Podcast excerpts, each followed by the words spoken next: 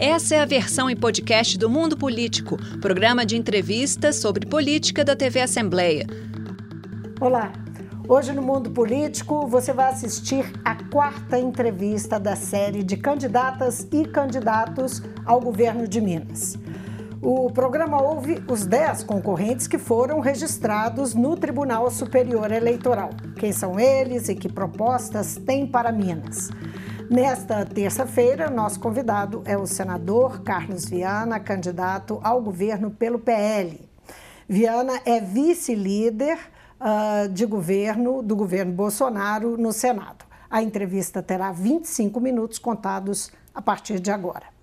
Muito obrigada por vir ao mundo político, candidato. Obrigado, Vive. Um prazer poder conversar sobre Minas Gerais, a Minas do futuro, que eu espero ajudar a construir. Candidato, você assumiu em entrevista recente que é um plano B do PL. Sim. Bolsonaro, que é seu companheiro de partido, é, você considera que ele está fazendo um jogo duplo? Isso é assumido?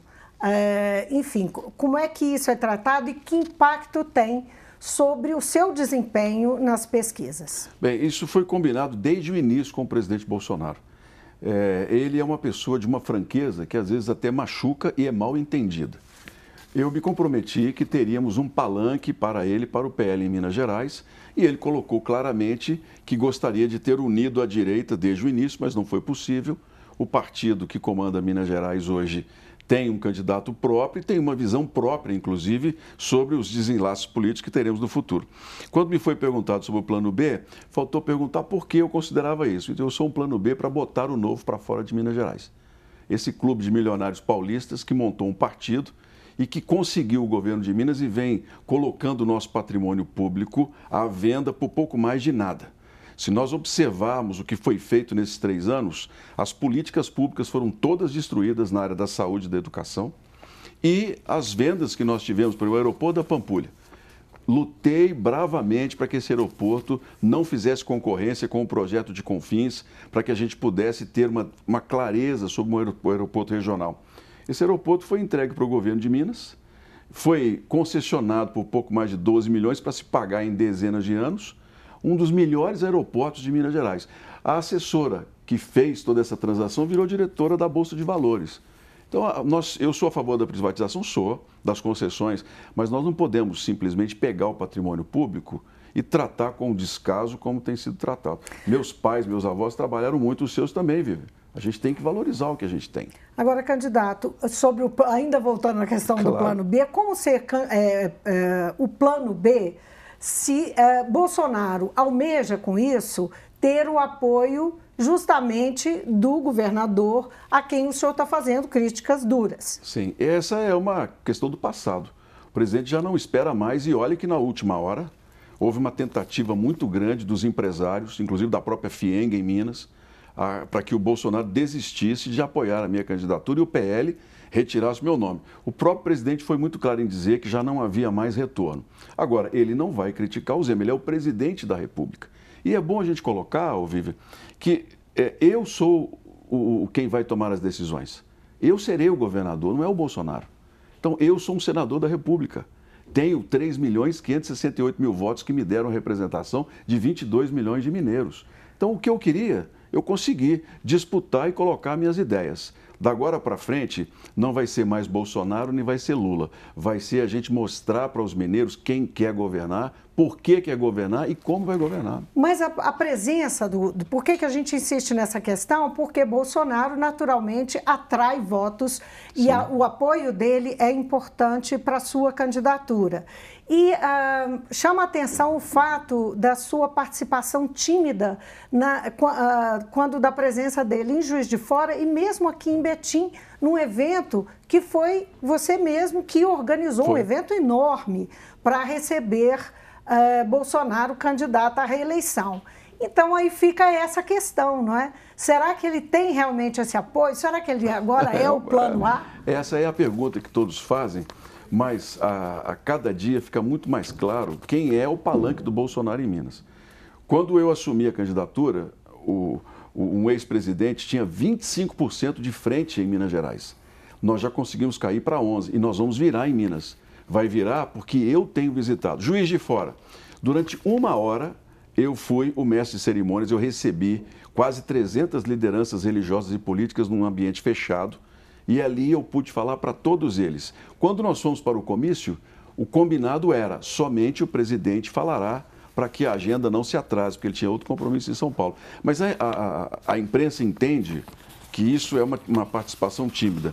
Quem organiza toda a agenda do presidente em Minas sou eu quando ele precisa de qualquer situação, ele me liga, às vezes até três horas da manhã. Isso tudo tem resolvido. E o que eu tenho, tenho em Minas é essencial. Fundamental. E eu falei para ele, presidente, nós precisamos ganhar em Minas. Daí a quantidade de vezes que ele já veio, você vê, em, três sema em, em duas semanas ele veio três vezes. Espero trazê-lo muito breve aqui no Jequitinhões. Estamos organizando um grande evento naquela parte de Minas Gerais que sempre teve uma tradição de esquerda.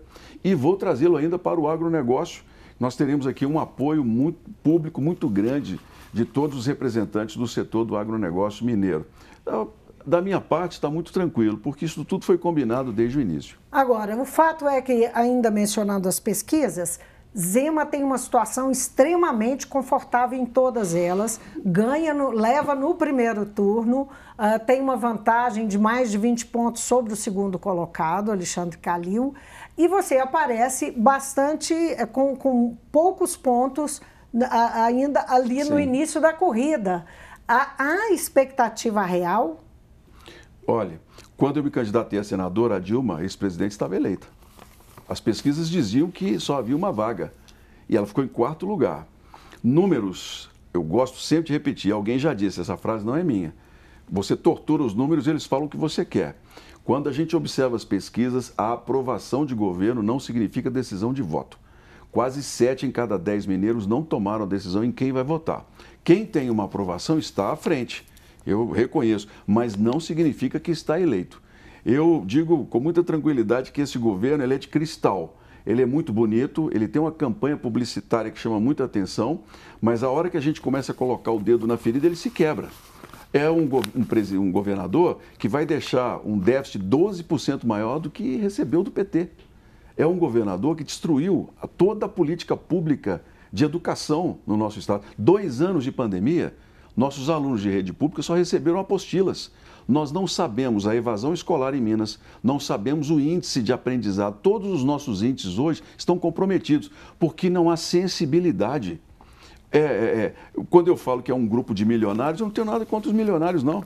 Quem ganhou dinheiro honestamente, tudo bem. Mas quando chega na política, quem nunca andou de ônibus não se importa com o metrô. Por quê? Porque ele, ele não sabe o que é sair de Ribeirão das Neves, ficar uma hora e meia dentro de um ônibus lotado, sair de, de um bairro industrial como eu, quando criança e jovem, adolescente, ficava uma hora no ônibus com a marmita debaixo do braço para chegar no trabalho. Estudei à noite em escola pública. A, a política, ela precisa não atrapalhar quem gera emprego, renda, quem já tem todo um negócio. Mas a política tem que olhar para aqueles que não têm oportunidade. Isso não aconteceu em Minas.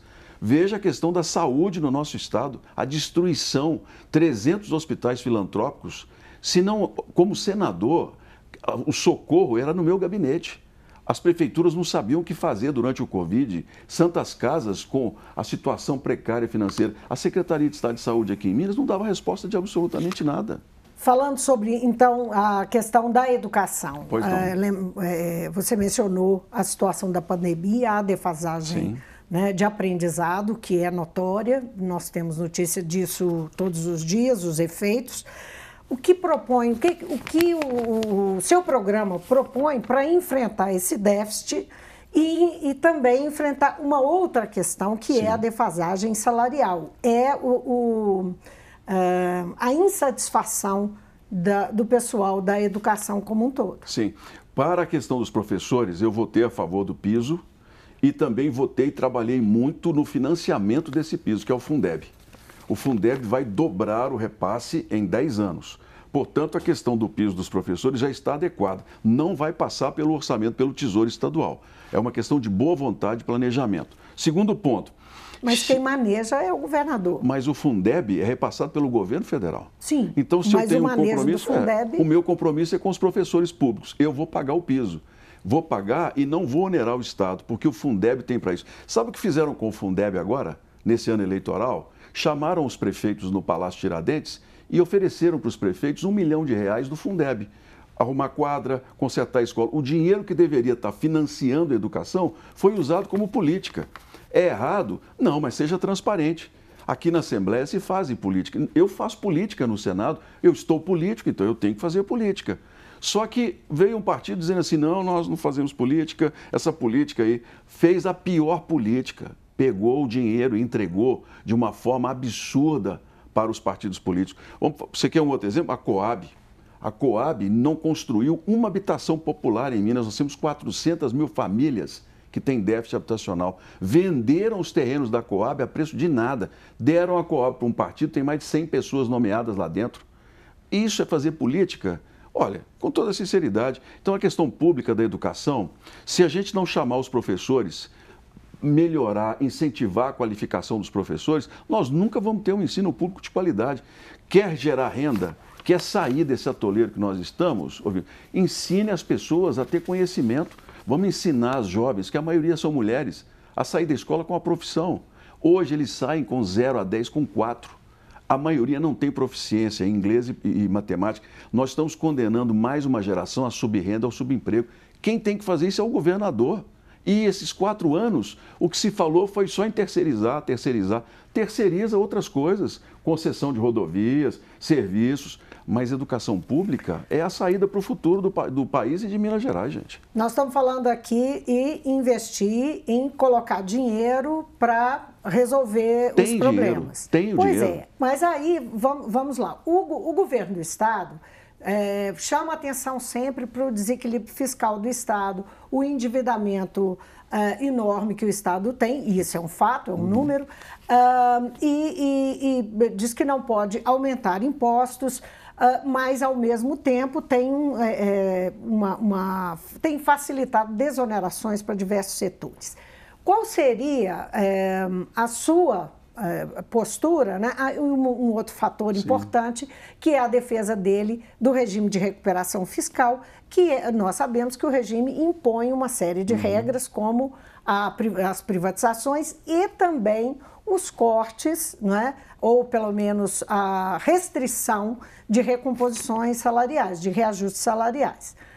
Qual seria a sua posição em relação a essa postura do governador e como conciliar as necessidades do Estado, não é, essas demandas financeiras e, e salariais que o Estado tem, com o regime de recuperação fiscal, se, se for o caso? o regime, da forma como ele funciona hoje, Minas conseguiu na justiça uma canetada, ele destruiu o Rio de Janeiro. Nós já estávamos em discussão no Congresso, e eu conversei isso com o presidente Bolsonaro. Nós precisamos de um regime que permita aos estados ter a condição de reinvestir. Da forma como o regime fiscal é hoje, você não pode dar aumento de salário nem por promoção, você não pode fazer concurso, você engessa toda uma série de possibilidades do Estado. Isso destrói, destruiu o Rio. A gente precisa de um regime em que você recupere a dívida, porque não há outra saída, são quase 160 bilhões que o Estado tem. Nesses quatro anos, o, o governo federal não cobrou de Minas Gerais a dívida. O presidente ajudou Minas Gerais e muito. Esse é que foi, inclusive, uma é, das grandes... Não cobrou porque foi uma não, decisão não, judicial, não, foi eliminada do, do, Supremo. Não, porque você tem as dívidas com o Tesouro e você tem mais 40 e poucos bilhões com organismos internacionais que o Tesouro arcou. Essa dívida o governo federal poderia ter cobrado, porque a nossa dívida não é só com, com a União, não. Nós temos financiamentos no BID, no BID, hum, que não foram sim. pagos. Esse dinheiro o Tesouro arcou como avalista e podia cobrar. Podia, inclusive, parar as, os repasses a Minas Gerais. O presidente não fez isso. Essa foi, inclusive, uma das grandes chateações nessa história. A ajuda que o governo de Minas recebeu e que não quis o apoio do presidente em Minas Gerais. Então, hoje, nós precisamos de um regime de recuperação fiscal que não, não, não impeça que a gente possa promover os policiais, por exemplo que a gente possa contratar novos professores, porque senão o Estado perde a capacidade de investimento. Funcionário público, o pessoal fala muito mal, mas olha aqui, nós temos uma Fundação João Pinheiro que forma cérebros entre os melhores da administração pública. Se essas pessoas, esses jovens, não forem valorizados no, no salário, eles saem. É o que acontece com o judiciário hoje em Minas. Juízes, grandes cérebros do direito, passam no concurso, quando chegam lá, não querem mais a carreira, vão para o Ministério Público, vão para outros.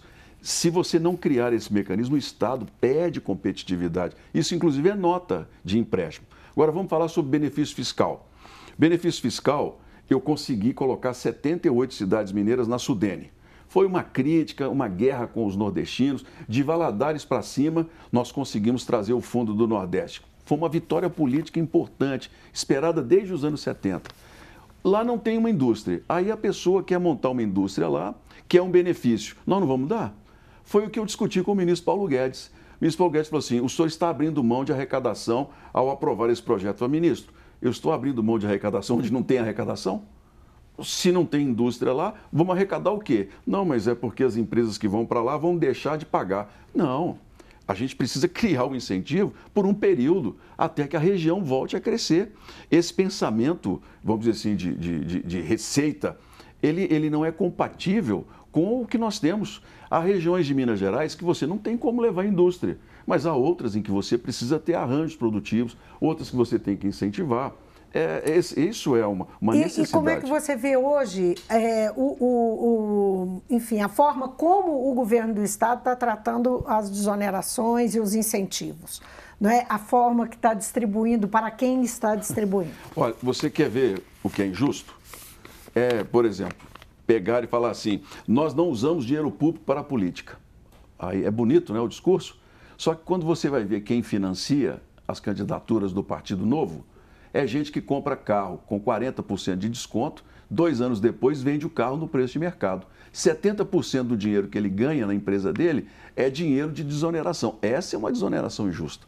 Você e eu pagamos 4% do IPVA eles pagam 1%. Você está falando da Localiza. Oh, da Localiza e de outros que vivem desse tipo de benefício. E isso é errado. Agora, eu levar uma indústria para uma região, o Jequitinhonha, que é onde a gente pode tratar a questão da fruticultura, que é uma oportunidade de negócio muito importante no Vale.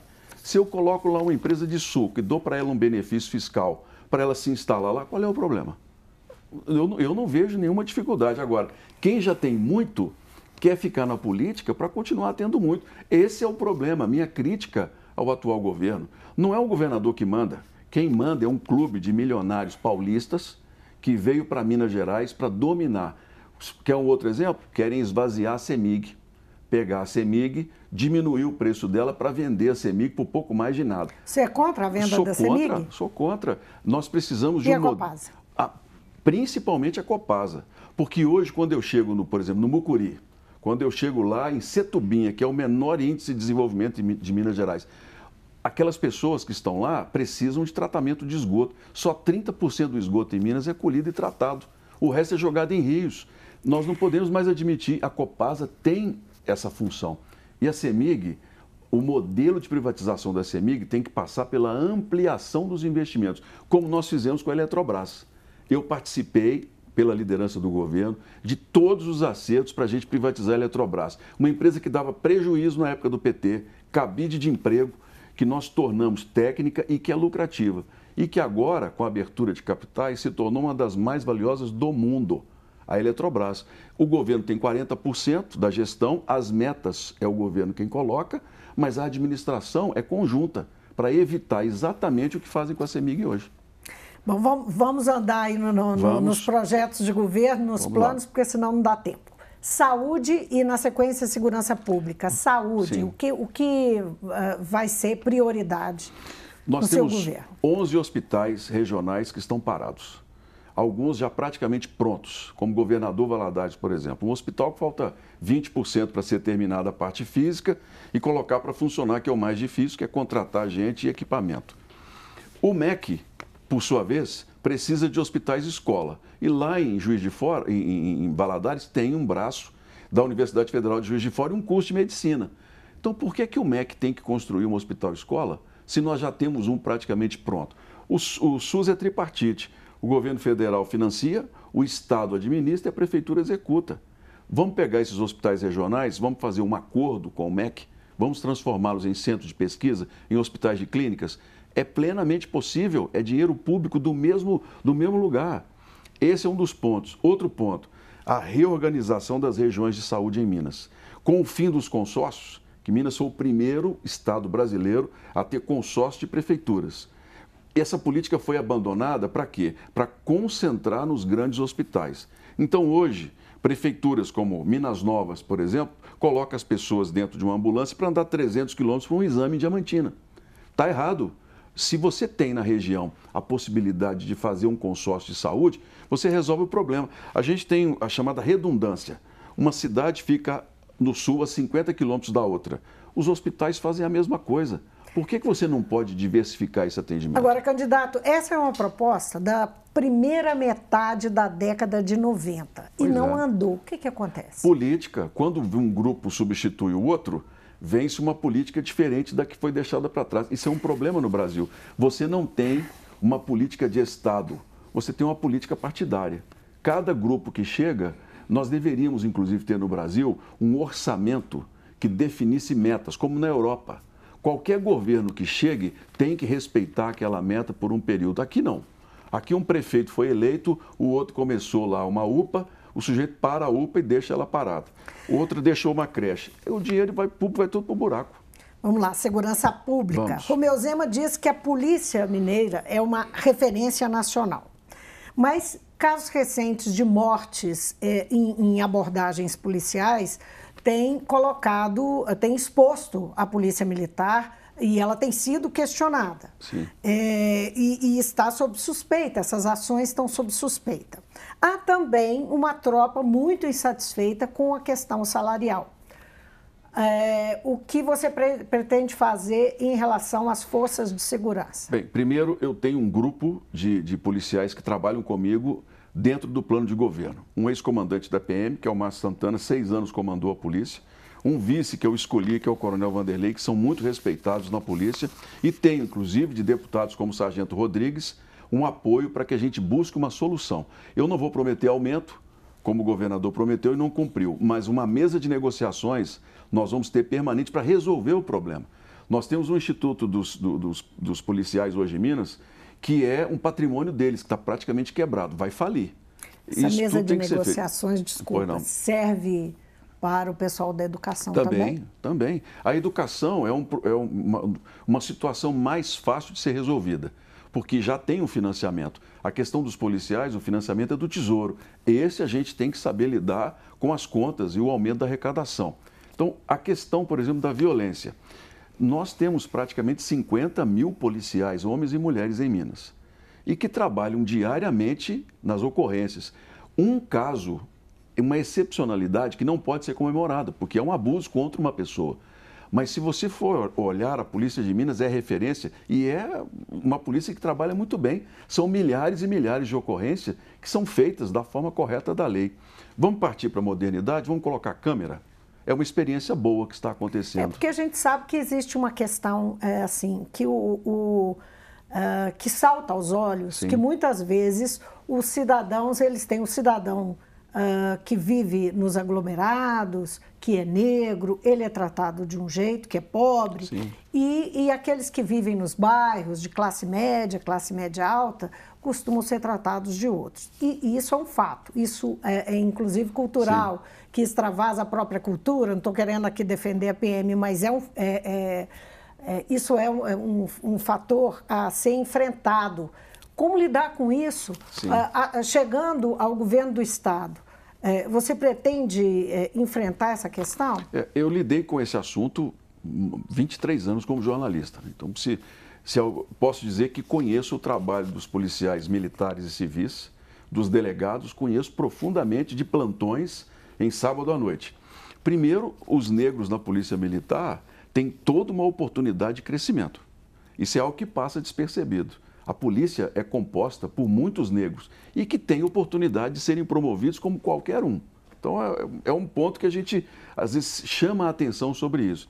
A questão das câmeras, há uma resistência em boa parte, mas ela é interessante para o Estado. Porque o policial, quando faz uma abordagem, está fazendo em nosso nome. A câmera pode proteger o policial, mostrar que ele tinha razão naquela ocorrência, assim como pode nos mostrar quais são os pontos que têm que ser corrigidos. Eu já andei armado na minha vida. Fui militar, saí do exército, tive. A... É muito difícil. Você, quando vai para uma abordagem policial, primeiro, você tem que tomar cuidado com o que está do lado de lá. Segundo, a sua vida. Um minuto. Então, pra... o que nós precisamos é apoiar a polícia, conversar com ela. A sociedade que conversa com o bandido é uma sociedade que está decretada ao caos. A gente precisa valorizar, treinar melhor e ajudar os policiais a terem mais qualidade de vida. Eu quero fazer uma última pergunta, pois porque uh, uh, você se referiu a isso numa outra entrevista e eu acho que é um tema importante. O governo do Estado tem manejado uma quantidade de bilhões de reais que vieram do acordo da Vale. Sim. Você fala em mudar esse acordo. Rapidamente, só para encerrar, temos aí 45 claro. segundos. Uh, o que fazer com esse dinheiro todo? 11 bilhões que sequer tem destinação obrigatória. É, é uma reparação a todos os mineiros. A minha ideia é usar esse recurso, parte de Brumadinho e Mariana, que virá o ano que vem, para nós construirmos habitações populares e urbanizarmos vilas e favelas. Nós fazemos uma reparação histórica às periferias de Belo Horizonte às famílias mais pobres. Esse dinheiro está sendo usado para gerar dinheiro para quem tem mais dinheiro. Então é um compromisso que eu faço com vilas e aglomerados. Nós vamos usar esse recurso da Vale para fazer dignidade para todos os mineiros. E não é oportunidade, não, porque dinheiro que vem em cima de morte a gente tem que tomar muito cuidado com ele, como infelizmente às vezes vejo. Mas nós vamos usar para tornar a vida das famílias mais pobres mais dignas em termos de habitação e moradia. Candidato, muitíssimo obrigada Obrigado. pela presença, por ter atendido a TV Assembleia e o Mundo Político. Obrigado, viu? Obrigado, parabéns pelo trabalho. Eu conversei com Carlos Viana, candidato ao governo do estado pelo PL. Viana é jornalista, senador e atua como vice-líder do governo Bolsonaro. Essas e outras entrevistas com candidatos ou sobre o cenário eleitoral você confere também no hot site das eleições no portal da Assembleia. A gente se despede aqui e até amanhã. Estamos de volta amanhã. O Mundo Político é uma realização da TV Assembleia de Minas Gerais. Nesta edição, a apresentação foi de Vivian Menezes, a produção de Marco Antônio Soalheiro, a edição de áudio foi de Leandro César e a direção de Roberta Vieira. Acompanhe a cobertura especial da TV Assembleia de Minas sobre as eleições. Confira as notícias sobre as movimentações das campanhas, análises sobre os cenários eleitorais e outros assuntos que mobilizam os eleitores. Para assistir a todos os conteúdos, acesse a lmg.gov.br barra Eleicões 2022. TV Assembleia, eleições com todas as vozes. Você pode seguir o Mundo Político nos principais tocadores de podcast. Assim você não perde nenhuma edição do programa. Para assistir a esta entrevista e a outros conteúdos da TV Assembleia, acesse a lmg.gov.br/tv.